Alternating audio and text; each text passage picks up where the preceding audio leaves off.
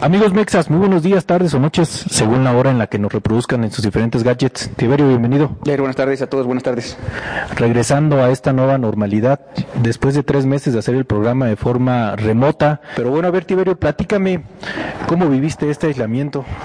Pues Yair, como todos, creo que es algo que nos limitó, nos acortó, desaceleró en algunos sentidos y lo hizo en otros. La verdad es que lo personal, incluso puse, me puse a hacer un poco de ejercicio, algo que no tenía o no hacía hace algunos meses.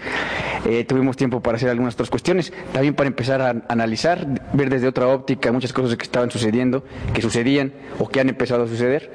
Eh, y bueno, creo que con los estragos que ha generado obviamente esta, esta cuestión a nivel local y a nivel nacional, pero bien, creo que es algo que nos va a dejar mucho eh, que aprender. Vea la fecha, ya tenemos nuestra sana distancia, creo que es algo que, buenos ejemplos que vamos a seguir eh, tomando en cuenta, buenas actitudes o, formas de, vivir la vida, la normalidad, que sin duda, lugar a dudas nos van a ayudar a salir de este tema y en un futuro seguramente hacerle frente a otras cuestiones. ¿Tú fuiste de los que llevaron el aislamiento estrictamente, de que no salía más que a lo estrictamente necesario, o de ahí de repente te dabas una escapadita para ver a, la amiga, al amigo? Es bueno, es, es más que nada estar en, como en contacto. Yo lo que lo viví de esa forma es literalmente estarme reuniendo con personas que, que sabía que también tenían cuidado, obviamente para no dejar de lado algunas otras actividades, cuestiones que o que queríamos que siguieran avanzando, porque parar de en seco está algo complicado, pero sí, sí, la verdad es que en primer lugar tampoco había mucho que hacer, desafortunadamente, o afortunadamente muchos se acataron esta, esta, esta recomendación de parte de nuestras autoridades. Y bueno, pues ahorita ya que va un poquito más normalizándose, ya empezamos a ver un poco más de movimiento, algo contradictorio y ahorita platicaremos un poquito más de eso, pero creo que transitado. Yo creo que en Querétaro no nos fue tan mal en parte, o no nos ha ido tan mal en parte, y digo no nos ha ido tan mal porque hay lugares de la República en donde se han saturado los servicios de salud. En Querétaro no hemos visto esta, esta situación, en parte porque la población tiende a ser, desde mi perspectiva, una población consciente. Así es. Cuando todavía no se em, suspendían el ciclo escolar, cuando todavía no se suspendían las clases, en Querétaro ya había un ambiente de precisamente aislarse socialmente de la, de la población. Más o menos unos 15 días antes yo creo que la población, lo platicamos la última vez que estuvimos aquí, que la población ya se empezaba a, aislar socialmente unos 15 días antes. En ese sentido, eh, todavía no alcanzamos un punto máximo en Querétaro, por ahí también se tomaron algunas medidas, pero a nivel nacional yo creo que la situación sí está, sí está un poquito más, más complicada. Los sistemas de salud de la Ciudad de México y del Valle de México en general se están empezando a ver un poco ya saturados, ya en apuros. Ya hay hospitales que reportan que no tienen absolutamente ninguna ninguna cámara y eso con el subregistro que ya está comprobado en la Ciudad de México. Entonces es eh, justamente a lo que voy desde tu perspectiva, Tiberio, ¿cuál ¿Qué, califica, qué calificación perdón, le pondrías mm, a la respuesta de la autoridad federal ante esta contingencia? Híjole, yo creo que está lejos de poder definir, ahorita va reprobada. Eh, sinceramente, está, como bien lo dices, estamos todavía eh, lejos de acabar. Eh, sin lugar a dudas, pues ya nos hemos acomodado, nos hemos adaptado. El, aquí el mismo lugar, pues ya vemos que hay muchas medidas de seguridad, de higiene, incluso en la delimitación de los espacios, todo eso es bueno. Y eso pues es para evitar, pero a final de cuentas no estamos, no hemos terminado con esta situación. Es reprobatorio, sin lugar a dudas, dado que ahorita pues, vemos que el presidente ya está diciendo que la, responsabilidad ahora recae en nosotros, en la sociedad, y que, pues, que se lavan las manos, ¿no? A este camarada no le salió nada, entonces, pues reprobado, definitivamente. Yo también coincido, creo que desde que inició la pandemia, cuando los mensajes eran contradictorios, mientras el doctor Hugo López Gatel empezaba a decir quédate en casa, el presidente López Obrador seguía diciendo no, yo les aviso, siendo de la misma, del, del mismo nivel de gobierno, pues de gobierno federal. Ahora, los gobernadores de alguna u otra manera empezaron a, a tener roces con la, con la presidencia de la República, inclusive de su mismo partido político. Por ahí Barbosa, últimas fechas, Enrique Bonilla fue uno de los primeros en que dijo, oye, pues es que yo te estoy reportando cierto número de fallecidos y tú estás poniendo el 10% nada más en tus gráficas, ¿no? Ese es precisamente el subregistro con el que, con el que hemos venido manejando esta situación en el país, sin contar que el modelo Centinela, pues no es el modelo más preciso que podamos, y, y ese también ha sido uno de los grandes errores, yo creo, en cuanto al manejo de esta situación. La OMS recomendaba en un principio que se manejara el tema del modelo Centinela, pero como que a la mitad de la marcha recapacitó y dijo, no, pruebas, pruebas, pruebas. Y en México nunca aplicamos o nunca terminamos de aplicar esta, esta mm, práctica de hacer el mayor número de pruebas para saber en qué escenario estamos parados, algo que es básico. Se dio también con el tema, por ejemplo, del cubrebocas, que primero nos decían que el cubrebocas no servía para nada, que eh, era un simple y sencillo eh, instrumento adicional a todas las medidas de seguridad, pero que no estaba comprobado que sirviera para contener el virus. Tiempo después, el mismo doctor Hugo López Gatel dice, no saben qué es que siempre sí tuvieron que haber usado cubrebocas desde el principio de la situación. Entonces, estos mensajes han hecho o desde mi perspectiva han generado que por lo menos yo no les dé una calificación aprobatoria. De hecho, la, mi calificación estaría entre el 3 y el 4 en una escala del 1 al 10. Este, pero sí sí se ha se ha visto deficiente eh, hasta cierto punto la forma de operar de nuestro gobierno federal. Bastante, ¿no? Y se ha visto la intención, que es eh, lo que estábamos platicando ahorita antes de, empezar a esto, Jair, que es reiterativo el hecho en el que muchos mexicanos coincidimos con el presidente en lo que dice. Este, existe la intención, obviamente, de salir de la pandemia. ¿Quién no va a querer salir de una situación de esto? En eso coincidimos. Eh, existen muchas cuestiones, pero siempre la implementación, el cómo, es el gran error de este gobierno y de esta administración. En general, en todo. Ahorita ya platicaremos un poco más de temas, pero este la intención creo que es legítima, creo que se ha hecho lo, o se ha dicho que se quiere hacer o que se pretende hacer lo que todos queremos, que superar esto, que no haya crisis económica, que no, estemos enfrentando la crisis política y social que estamos viendo. Eh, eso es real, pero ¿cómo lo va a hacer? Pues ese es el problema. Eh, un, un gobierno tan austero, tan limitado, tan acotado, tan ignorante, eh, pues definitivamente no va a tener las herramientas para poder hacerle frente a estas cuestiones que ya son muy especializadas, técnicas, que hace falta que te acompañen expertos, hacerle caso a los expertos, y aquí pues vemos mucha soberbia, mucho ego. Sobre todo eso que acabas de comentar, Tibero, yo creo que nuestro presidente es una persona que no escucha. Aún sea el experto mejor evaluado y mejor calificado para esta situación, yo siento que es una persona que simple y sencillamente no escucha. Ahora, le ha funcionado. También esa es la razón por la que no escucha. Porque de alguna u otra manera él se aferró a sus intenciones cuando perdió dos veces anterior la presidencia de la República y siguió aferrado. Él mismo lo dice, soy muy necio. Pero yo voy más allá con el discurso. Cuando inició este, este tema, hay que recordar que el presidente decía que la pandemia le había caído como anillo al dedo a la 4T. ¿Cómo interpretas tú ese mensaje? Pues mira, eh, una es una me gustaría no, no, no decantarme por esta situación, pero pues a mí me parece ser que lo que realmente está buscando un modelo como el de gobierno de Andrés Manuel López Obrador es debilitar en general las instituciones, tanto públicas como las privadas, llamándolas las ONGs. Sin el apoyo de su gobierno, de su representación, obviamente una sociedad se va a ver minada por una situación de estas y yo creo que es así como los quiere tener. Es por eso que ahorita también platicando, pues, separan, ¿no? Tú contra mí o nosotros contra ustedes, ellos y nosotros. Y, y eso es lo que creo que le está o le cayó como anillo al dedo a su gobierno. Dado que también pues no le está ayudando, no se ve claro que está ayudando. Es una contradicción también, otra contradicción, eh, que sea el presidente con más presupuesto, vemos efectivamente cada siempre recortes, recortes, recortes, recortes, y oye, pues para esperamos que para algo ocupe ese dinero, ¿no? Ese recurso, y pues no, no vemos para qué, excepto pues para seguir engrosando, engrosando sus programas clienterales, pero no se ve para qué. Entonces, a mí creo que yo ese tema o ese término de me cayó como anillo o nos cayó como anillo el dedo en la cuarta transformación, esta pandemia es por eso es desafortunado, no me gustaría decantarme por eso y, bueno, es que de otra manera no sabría cómo, cómo interpretarlo. Mira, yo veo, para empezar a mí, algo de lo que más me molesta es cuando la gente me quiere ver la cara. Y yo creo que reiteradamente este gobierno ha tratado de vernos la cara. Simplemente voy a mencionar tres ejemplos en donde la 4T nos ha querido ver la cara y te van a sonar muy familiares. Eh, el primero de ellos, cuando el presidente de la República dijo, tomé la decisión de bajar la gasolina. Tiempo después se desata una serie de reuniones con López en donde nuestra super representante Rocío Nale, que por ahí hizo el ridículo a nivel internacional, pero después de esta negociación, cuando sacamos gracias a Estados Unidos el tema de reducir la producción en 100 mil barriles diarios de, petróleo, nos dice el presidente de la República que en López le aplaudieron a Rocío Nale, cuando realmente lo que sucedió es que nos, se burlaron los otros ministros de energía se burlaron del papelón que jugó México para ser uno de los principales, en el segundo bloque, pero de los principales productores de crudo.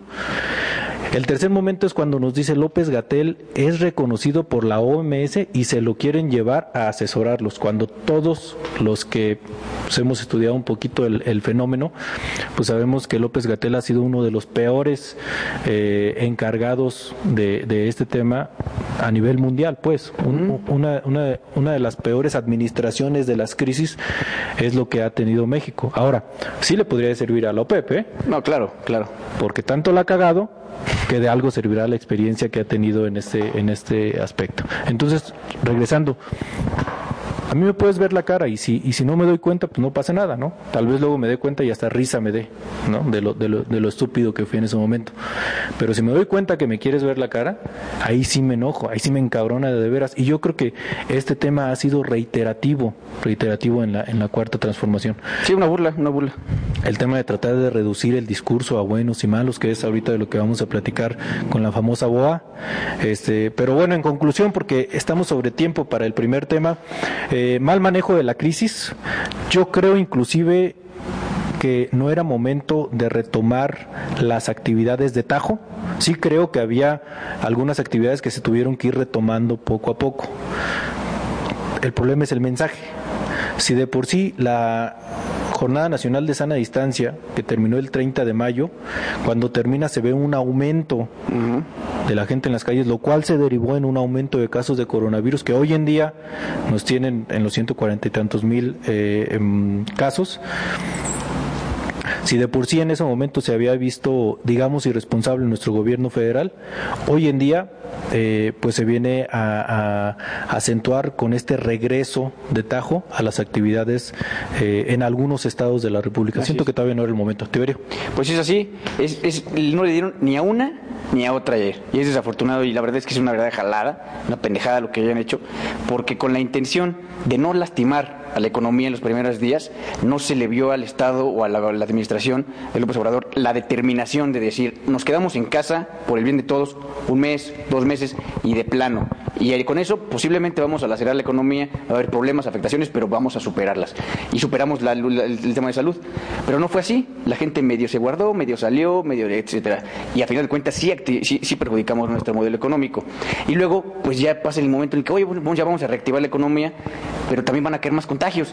Entonces no, le dieron ni a una ni a otra, desafortunadamente. Y no solamente el tema de vamos a adjudicarle o endosarle la factura para el presidente López Obrador. No, porque la verdad es que yo detestaba que fuera así con todo él, que para todo era la culpa del Estado, para todo Peña, para todo Calderón, para todo tal. Y no es así. Eh, es cada uno de los actores, los gobernadores también han fomentado un poco esto, al, hacer, al ponerse del otro lado, algunos han hecho sus bloques, la sociedad misma, eh, todos hemos formado parte de estas variables que nos han llevado donde estamos y desafortunadamente no vamos a cubrir ninguna de las dos. Madreamos la economía y madreamos la salud por no poder habernos fajado como tenemos que habernos fajado desde un principio, todos parejos y bueno, y aquí es, la realidad. aquí es en donde enganchan la segunda parte de este programa, que es precisamente con el tema de la oposición. ¿Y por qué digo que enganchan? Ahora vamos a hablar del bloque amplio opositor, como lo comentábamos hace, hace un momento apenas. Eh, precisamente esta nueva ocurrencia de la cuarta transformación o del presidente de la República o de alguna personalidad ahí en, en Palacio Nacional. Hacía grandes rasgos, Tiberio, me imagino que sabes del tema. ¿Qué opinas? Sí, pues de hecho, por ahí eh, de alguna u otra forma nos vemos involucrados, pero pues afortunadamente del lado del BOA eh, de alguna otra forma, ¿no? Eh, pues mira, la verdad es que se desconoce, eh, o yo desconozco en lo personal con todo lo que me he informado o lo he tratado de verificar, el origen de esta cuestión. Algunos dicen que viene de la misma Secretaría de Gobierno, que fue un documento que ellos mismos generaron. Algunos dicen pues, las versiones que se las fueron a entregar. Por ahí también comentaban que es un documento que fueron a entregarle al Universal, pero dado que no se podía eh, o no conocían el origen o la veracidad de este mismo, el Universal decidió no tomarlo, eh, no publicarlo, no absolutamente nada. Algo que haría, pues creo que cualquier persona responsable, ¿no? O sea, no puedes comunicar, y menos a esa escala, algo de lo que no conoces la su veracidad o, su, de dónde viene, cuál es la intención. Más bien creo que el de dónde viene es de ellos, la intención es de ellos y creo que la intención es pues seguir reiterando, haciendo un poco más honda la línea de separación que, ha tratado de, manejar el presidente en su discurso, el, los demás contra mí. Eso es lo que veo con respecto a ese documento. No, y aparte de que termina siendo eh, en el tema de comunicación institucional, pues termina siendo otro ridículo ¿no? de, este régimen, y es que ahorita estaba tratando de buscar el tuit en donde informa, eh, creo que la vocería de la, de la presidencia de la República precisamente, que no se, no se tiene verificada la autenticidad del documento. Y decía por ahí Broso en, en, su columna de los viernes, por cierto, si tienen oportunidad, véanla, que lo bueno es que se anunció en un programa de comedia que pasa en la mañana. Lo bueno es que no fue en una rueda de prensa institucional del presidente de la República. De la figura presidencial. Haciendo obviamente este pues, referencia o, más bien siendo cínico, ¿no? En ese sentido.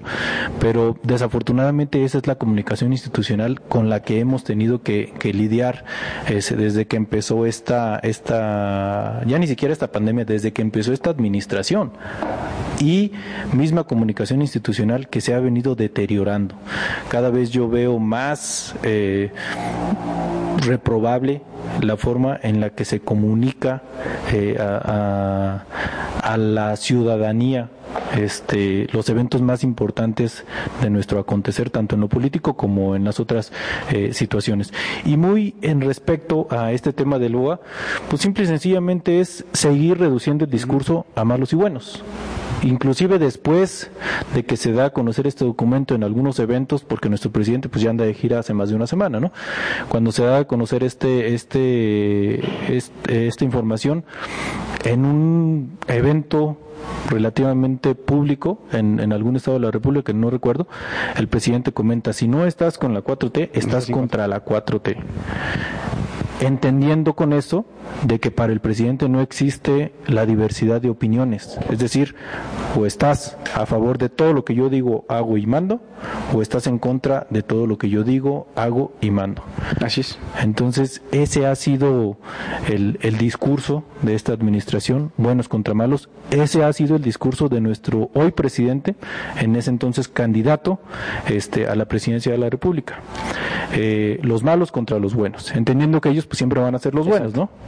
¿Cuál es su opinión? Sí, pues, de hecho se ponen, se, auto se autoproclaman como la, pues, la salvación, la diferencia, el cambio, lo bueno, lo positivo, todo lo que sea eh, favorable, pues se lo autodenominan, se lo adjudican ellos y pues todo lo que no, pues son los demás. Eh, no, no, dejándole oportunidad a encontrar eh, pues, otros puntos de vista, encontrar otras opiniones en un país que tenemos, en el que tenemos cientos de lenguas eh, indígenas, en el que pues, literalmente tenemos culturas tan diversas como lo que tenemos en el sur a comparación de lo que hay en el norte, lo que vivimos en el centro. Es un país multicultural, multitradicional, es un país muy diverso y por lo mismo se me hace verdaderamente estúpido de la forma en la que lo quiera ver cualquiera radicalizar tanto una posición de un gobierno, y más siendo jefe del Ejecutivo Federal, un país que es tan diverso. E independientemente de si hay críticas, si hay difamaciones, si hay mentiras, siempre las habrá, siempre las ha habido, y él ha sido uno de los principales promotores de esta cuestión, pues su, trabajo es gobernar, Jair, y desafortunadamente no lo hace, no sé para cuándo, literalmente es un discurso de campaña. Eh, de hecho, por ahí hay alguna violación clara, no recuerdo a qué, a cuál, a qué artículo constitucional, el y tantos me parece, sea cuestión de verificarlo, dado que el presidente no puede hacer opiniones, o sea, literalmente no se puede meter en un tema electoral. Es lo que el mandato, la Constitución mandata que no se pueden involucrar en cuestiones electorales. Y el presidente lo que acaba de hacer es eso. El presidente tiene desde que tomó protesta involucrándose en cuestiones electorales. Y más ahora, literalmente el proceso electoral que va a arrancar, precios máximos en el de septiembre, el banderazo de salida se lo dio él con sus giras y señalando a la oposición, señalando a la, BOA, a todas estas cuestiones, literalmente fue el banderazo para que toda la oposición, para que todos los actores políticos en nuestro país se pusieran a chambear. Y el problema aquí es que si el presidente se pone a trabajar, es tiempo que no van a aprovechar nadie. Y es, una irresponsabilidad de su parte haber puesto las cosas, las cosas así. Obviamente, pues ya todo el mundo está ansioso, todo el mundo quiere salir, todo el mundo quiere empezar a hacer y a decir. Y el problema es que pues creo que no estamos en tiempos. Y este bloque opositor amplio termina siendo, como le decía, parte del mismo discurso que se ha venido manejando desde hace mucho tiempo, pero hoy en día sí ya radicalizado. ya, somos los buenos y somos los malos. Pero también viene a abonarle a la autovictimización que ha hecho nuestro presidente de la República, tanto en lo personal como con su proyecto que es la, cuarto, la cuarta transformación. Pareciera que ellos son la oposición y que se están oponiendo a las anteriores administraciones, ¿no? O sea, pareciera que no tienen la responsabilidad institucional, constitucional de, de llevar a cabo eh, las acciones de integración social de la mejor manera posible, es decir, eh, no polarizar el país. Yo creo que esa es una de las principales funciones que tiene nuestro nuestro gobierno. Ahora, esto no quiere decir que no haya mexicanos malos, desde luego que los hay, pero son los criminales, no es la sociedad, no son los empresarios, no son los medios de comunicación.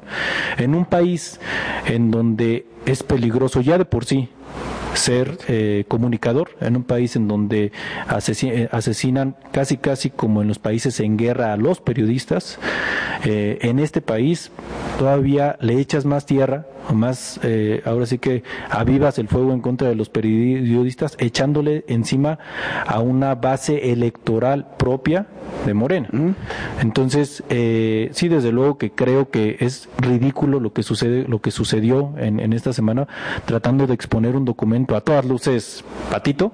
Sí, sí, hasta falta de fotografía tenía. Y este, aparte con un lenguaje, con un lenguaje muy simplificado, como si le quisiera hablar específicamente a cierto extracto de la sociedad. ¿Y cuál es ese extracto de la sociedad? Pues su base electoral, los beneficiarios de los programas del bienestar, este, la, la gente que votó por el proyecto de la cuarta transformación y que sigue fiel a este proyecto de la cuarta transformación. Te aseguro que la mayoría de, de esas personas sí creen que existe realmente un bloque opositor amplio en donde los medios de comunicación forman parte, en donde los partidos políticos forman parte, en donde los empresarios están en contra de un régimen, un régimen que aparte hay que decirlo ha sido totalmente autoritario. Bastante. Un régimen que no acepta la crítica, un régimen que no acepta eh, la, la diserción en las opiniones. Entonces creo que está delicado el tema. en efecto, está, delicado, está el carajo, la verdad. Porque polariza más. Si de por sí eh, se está dividiendo el tema social entre los que creen que Andrés Manuel es el mejor presidente que ha tenido eh, este país por lo menos en los últimos años, lo decía inclusive un actor ahí, también Alcázar, y entre los que se han dado cuenta que realmente no es así, aún que hubieran apoyado el proyecto en un principio. A ver, por ejemplo, Broso fue uno de los principales comunicadores que le abrió la puerta Así es, yo recuerdo. A, López Obrador y hoy en día mágicamente se convierte en, en parte del BOA y algunos otros personajes, ¿no? Pero a lo que voy, mm, creo que no es hablarle con sinceridad al pueblo, al grueso del pueblo, no nada más a su base electoral. López Obrador va a terminar comunicándose nada más con su base electoral si sigue esta, esta situación de la comunicación como ha venido comportándose hasta este momento. Entonces, eh, creo que en, en eh, algunos aspectos. Sí existe un bloque opositor, pero también creo que es natural no está como tal institucionalizado. Y es que no se podría institucionalizar. O sea, es algo que yo, la verdad, encuentro imposible de hacer. Y no porque. No, no, de acuerdo a tanta gente. Sino porque pues también hay que respetar eso, Jair. Hay que respetar que dentro del mismo bloque opositor hay gente que tiene opiniones y matices distintos. Eh, a los que, por ejemplo, puede tener el revolucionario institucional al Partido Acción Nacional, con las diferencias que tiene naturalmente con otros partidos políticos. La sociedad civil es otro tema. Es un tema aparte que yo, la verdad es que a mí no me gusta que el presidente lo meta en ese mismo eh, conjunto en esa misma mezcla, porque no, no, la sociedad es una cuestión, los partidos políticos, quienes decidimos ser políticos, involucrarnos en estos temas, eh, es una, una, cuestión muy distinta y, tenemos, o cada quien tiene su determinación, y esa, esa parte de la de los demás, no tenemos por qué buscar dentro de la, eh, de la división la unidad para poder hacerle frente a él, porque no, hay una gran variedad de, pensamientos y de formas de ver la realidad de nuestro país, cada una tiene que ser representada, cada una tiene que escuchar su voz, su cauce, para poder llevar a, realidad, su, su malestar, su sentir, sus propuestas. Y eso es lo que no le está permitiendo y no le va a permitir la política pública de López Obrador a, los demás. Es él y ya. Y el problema con su discurso es que no es atacarlo a él ni a, ni a la gente que todavía cree en él o la gente que está convencida de que es un cambio. Estas personas tienen que darse la oportunidad de revisar la realidad, los mismos números que está arrojando su administración pública. Literalmente es que se den cuenta de cómo están los indicadores en violencia, en, violencia de género, el, daño que le está haciendo al medio ambiente, eh, literalmente el problema económico que tenemos, que no hay crecimiento, el desempleo. Esto es verdad, independientemente del discurso. Y que no porque el presidente diga que a partir de hoy se acaba la corrupción, se va a acabar mágicamente. O sea, eso termina siendo demagogia pura en el más, eh, en el más eh, amplio sentido.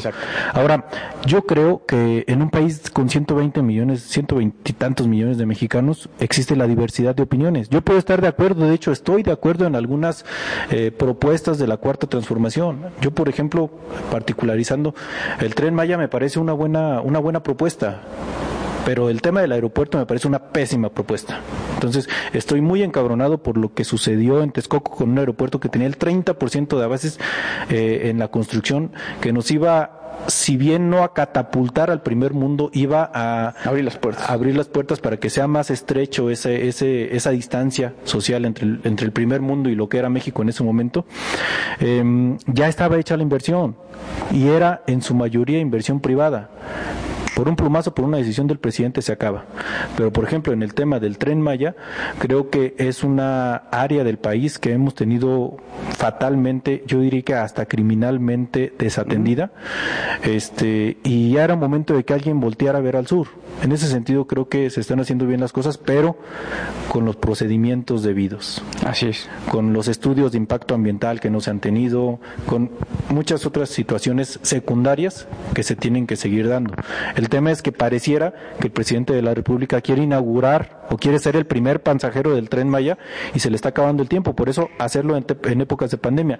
Y esto termina siendo insensible, porque cuando estamos atacando un problema tan grave como una pandemia mundial que está matando miles de mexicanos, el señor está inaugurando un tren Maya un tren que no tiene futuro eh, inmediato, porque hasta en eso ni siquiera se sabe cómo va a regresar el turismo. Así es. Entonces imagínate un tren Maya que va a costar miles de millones de pesos y que para cuando se inaugure dentro de tres años, tocando madera, no puede operar más que al 30% de, de su capacidad. Pues, exacto, ves que le hace falta, es reiterativo, yo lo he comentado aquí en, en este espacio y lo recomendaré las veces que sea necesaria, el problema y el constante dilema que tiene y conflicto que tiene López Obrador con la realidad con los números, con lo que puede ser verificable. Y si no la atiende, si no tiene la disposición o la posibilidad, se da la posibilidad de él y a su gobierno de acceder a esto, de ver las cosas de esta forma, pues ya vemos a dónde va. O sea, es, ¿cómo se llama? ¿Cómo decía este libro aquí? En el, es el, una, una tragedia anunciada, ¿no? Es, literalmente estamos viendo el cómo se va desarrollando algo que sabemos a dónde va a llegar, si se siguen tomando las mismas decisiones, va a llegar al, a la crisis a la crisis, a, ver un país derrotado, un país eh, en crisis, un país que tiende a, la baja, cuando éramos un país que con sus bemoles, con sus diferencias, iba avanzando. Y si le sumas la pandemia, si le sumas el coronavirus, por ahí dice también nuestro presidente también que íbamos y la mayoría de los que estamos informados, sin decir de los académicos, economistas, no, la mayoría de los que estamos informados, de los que más o menos ahí leemos el periódico de vez en cuando, pues sabemos que no era así. Las expectativas de crecimiento todavía eran positivas, pero eran de 0.01%, 0.1%, una cosa así. Este, Pemex está a punto de perder el grado de inversión y muchas otras situaciones que se dan previas a esto, a la pandemia. Con el pésimo manejo de la pandemia, se estima más o menos que México, que en México, eh, 12 millones de mexicanos van a caer en pobreza. Entonces, eh, si gobierno federal no se pone las pilas y empieza a planear estratégicamente y seriamente de qué manera vamos a rescatar a esos mexicanos para que no caigan en la, pobreza, que yo solamente veo una forma, ¿eh? generar empresas o fortalecer a las empresas que ya generan empleos. Pero si no vemos estas políticas como políticas reales de Estado, el destino de nuestro país es inevitable, que más mexicanos caigan en la pobreza. Ahora, también existe la posibilidad de que eso sea lo que quiera este régimen. Es lo que platicábamos hace un ratito, ¿no? Que yo me decanto a, a, considerar que es por ahí donde van, desafortunado, pero creo que es por allá donde van. Yo quiero pensar que no, porque ningún presidente de la República sensato eh, se ha despertado con la intención de joder a México, ¿no? Lo decía, lo que decía, lo que decía el, presidente eh, Peña Nieto, pero este, mm, eh, yo quiero pensar que no, yo quiero pensar que simple y sencillamente están en esa curva de aprendizaje que le ha costado muchísimo al país y cuando se llegue a ese nivel de aprendizaje óptimo que busca la cuarta transformación, eh, se empezarán a hacer las cosas de manera positiva. Ojalá. Es, un, pensamiento utópico. Ojalá que suceda, ¿no? Creo que para bien de todos. Tiberio, ya estamos en tiempo. Yair. Gracias. siempre, un gusto, Mexas. Nos estamos viendo Nos para días. Saludos. Hasta luego.